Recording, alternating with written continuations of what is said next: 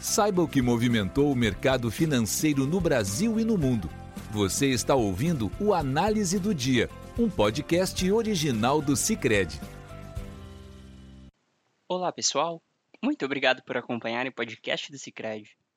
Aqui quem fala é Arthur Ongarato, da equipe de análise econômica, e vamos comentar os principais fatores que movimentaram o mercado aqui no Brasil e no mundo.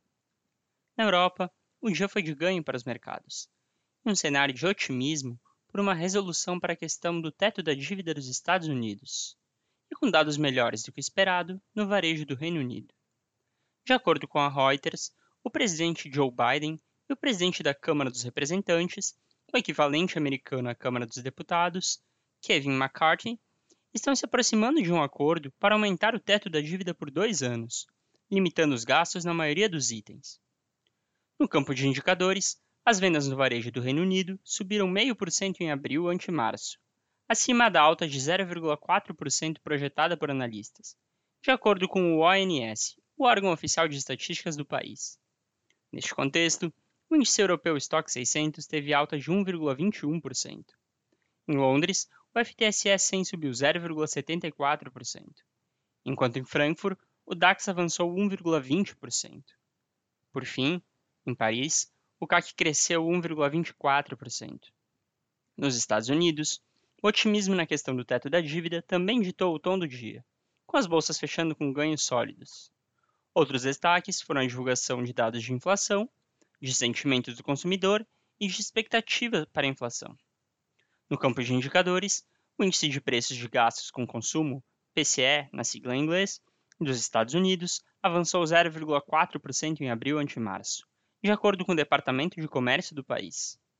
Na comparação anual, a alta foi de 4,4%, acelerando em relação ao aumento anual de 4,2% no mês anterior.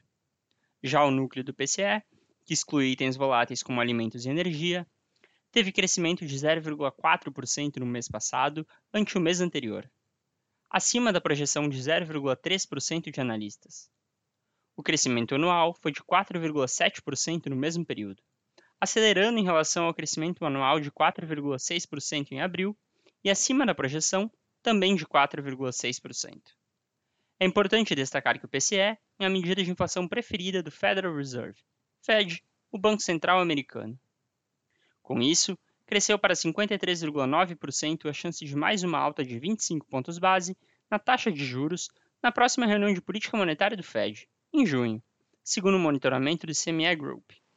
Ainda nos indicadores, o índice de sentimento do consumidor dos Estados Unidos, medido pela Universidade de Michigan, recuou de 63,5 em abril a 59,2 em maio, na leitura final do dado, acima dos 57,7 projetados por analistas. Já as expectativas para a inflação, em um ano, caíram de 4,6% em abril para 4,2% em maio. Neste contexto, o Dow Jones subiu 1%, o S&P 500 avançou 1,30% e o Nasdaq cresceu 2,19%. Os juros de dívida do Tesouro Americano, por sua vez, fecharam sem direção única, com os juros da T-Note de 2 anos avançando a 4,56% e os da T-Note de 10 anos recuando a 3,80%. Já o índice DXY, que compara o dólar com uma cesta de moedas estrangeiras, fechou praticamente estável.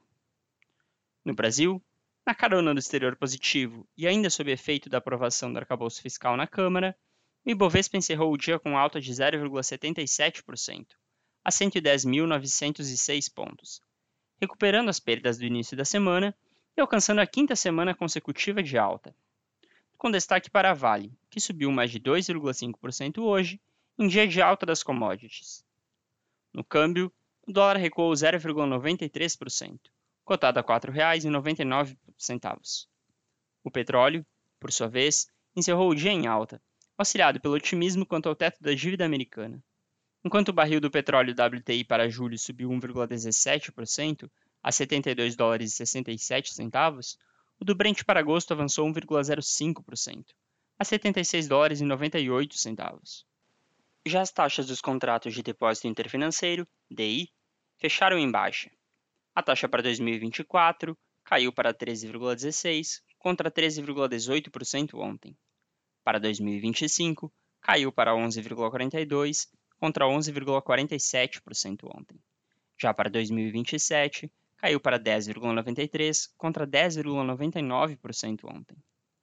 Com isso, pessoal, encerramos nosso podcast de hoje. Obrigado por estarem nos ouvindo. Esperamos vocês na segunda. Você ouviu o Análise do Dia, um podcast original do Cicred. Até a próxima!